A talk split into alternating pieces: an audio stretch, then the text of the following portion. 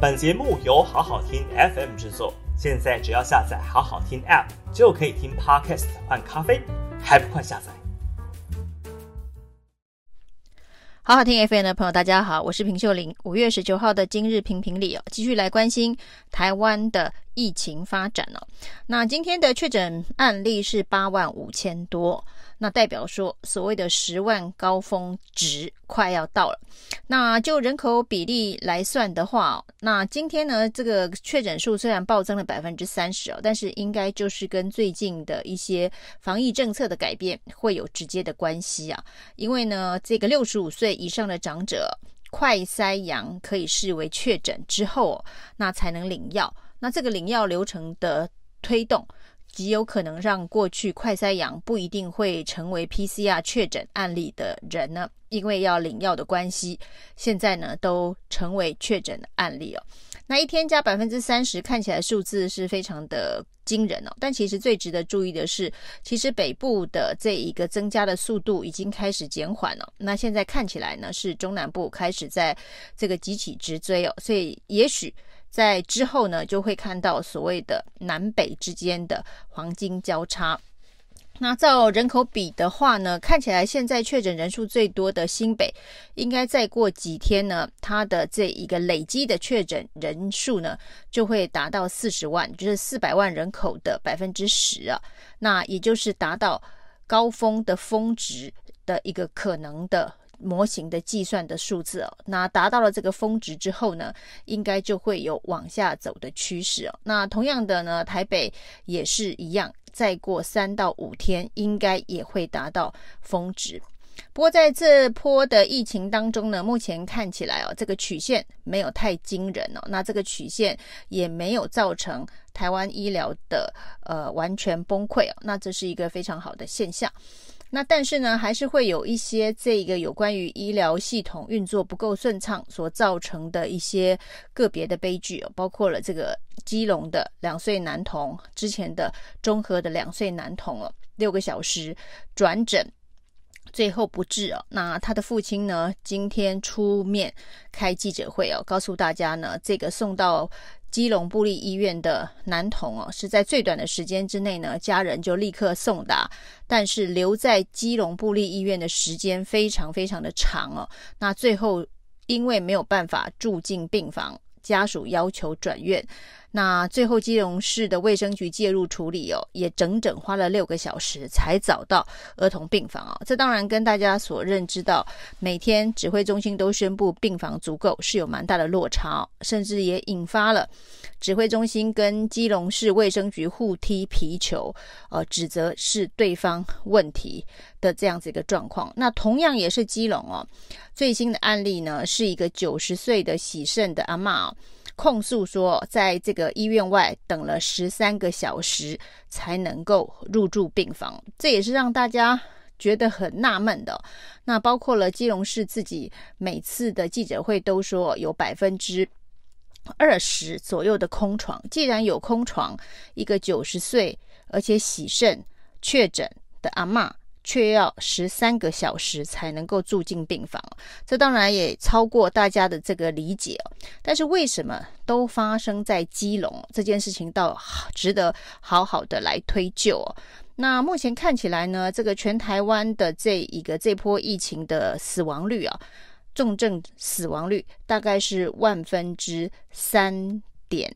万分之三点六、三点七这样子一个数字哦，但是基隆的死亡率可以说是特别的高。那基隆的死亡率呢，到达了万分之八，可以说是全台湾这个重症死亡率最高的这个地方。这跟医疗资源的分配、医疗系统的这个应变有没有关系啊？这个部分呢，其实还蛮值得指挥中心去好好的研究。如果呢，医疗资源不足，该如何的补足？医疗人力的不足，又该如何的协助？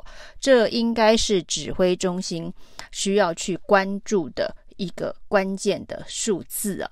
那不要再高高在上了，不要再当董事长了，要等到业务经理。这个求救的时候呢，才愿意出手。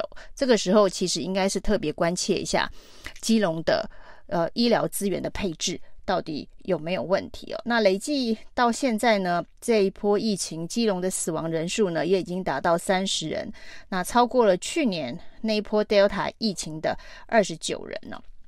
那这个部分呢，因为基隆哦是这个民进党执政哦，那指挥中心呢对于这个基隆的相关的议题哦，看起来也不愿意过分的关注，以免媒体呢可能会有这一个进一步的报道。所以可以看得出来，虽然这个连着两天，从两岁的男童到九十岁的阿嬷都出现了。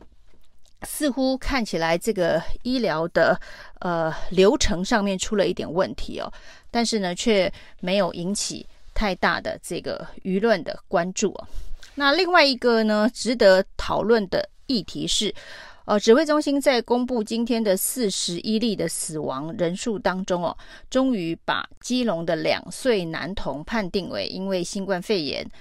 而死亡的案例哦，那大家还记得基隆的两岁的男童呢？死亡的时间是五月十四号。那今天已经是五月十八号了，才成为指挥中心所报告的数据。所以在这个死亡的人数上面，是不是也出现了校正回归的时间差？因为五月十四号死亡的男童，五月十八号才通报为指挥中心的数据啊，这中间是有四天的落差。那这个落差时间呢，其实也跟现在我们的所谓的法传系统宕机卡机，所以呢，这个确诊人数的通报呢，你得到这一个地方卫生局的确认，大概也是经过了三到四天哦。但是死亡人数的判定为什么要延迟这么长的这个时间呢？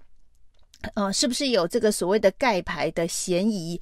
这件事情呢，今天这个陈时中是说，他其实又是情绪上来了。他今天说，这些人呢，呃，如果会死的话，他也没办法让他们不会死啊，等等。呃，这种大家也听不懂他在讲什么的这件事情哦。但是其实要理解的是说，这个死亡人数的判定，如果有延迟四天之后。才会呈现数据的话，所以我们现在看到的数字是四天前的。那于是呢，接下来这些重症啊，到最后可能人数会超过我们所想象这个所排算出来的死亡率哦。那也许也不会像现在所看到的只有万分之三点六、万分之三点七啊。另外这个。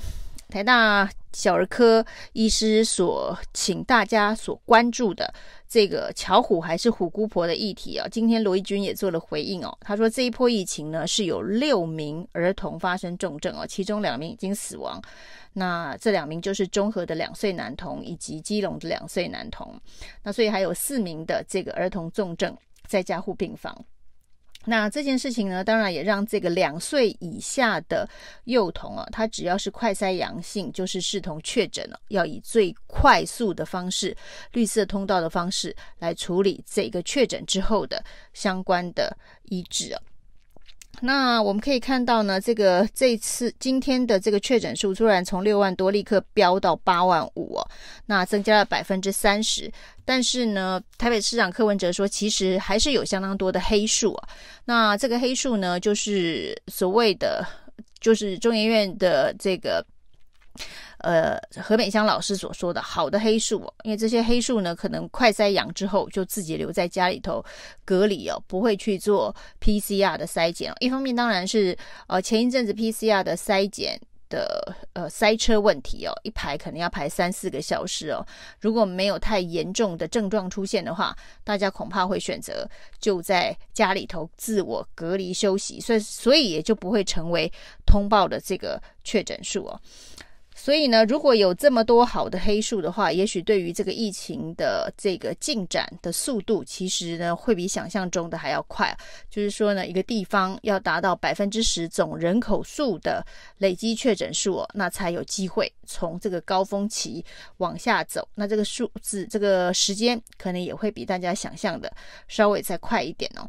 另外呢，果然。这第一批的儿童莫德纳疫苗的接种哦，不是非常的理想，大家还是期待这一个儿童 BNT 疫苗，感觉这个是比较安全的一个选项。那之前呢，这个指挥中心啊，突然杀出说，呃，儿童莫德纳、莫德莫德纳要开打之前呢，突然来了这一个 BNT 这件事情啊，曾经台北市副市长蔡炳坤抱怨过，说那这真的是打乱了大家的疫苗的规划，的确是没错，又是一个杂乱无章、没有超前部署的一个流程哦。因为照现在的统计来看哦，从五月初到现在哦，新北的儿童打莫德纳的比例啊。只有百分之七啊，那甚至连高雄哦，这个民进党呃宣传的公卫重镇啊，儿童打莫德纳的比例也有百分之十，也只有百分之十啊。那代表说之前呢，这一个所谓五月初开打的这一个儿童莫德纳的这一个宣传，跟之后呢，突然告诉大家儿童 BNT 已经到货。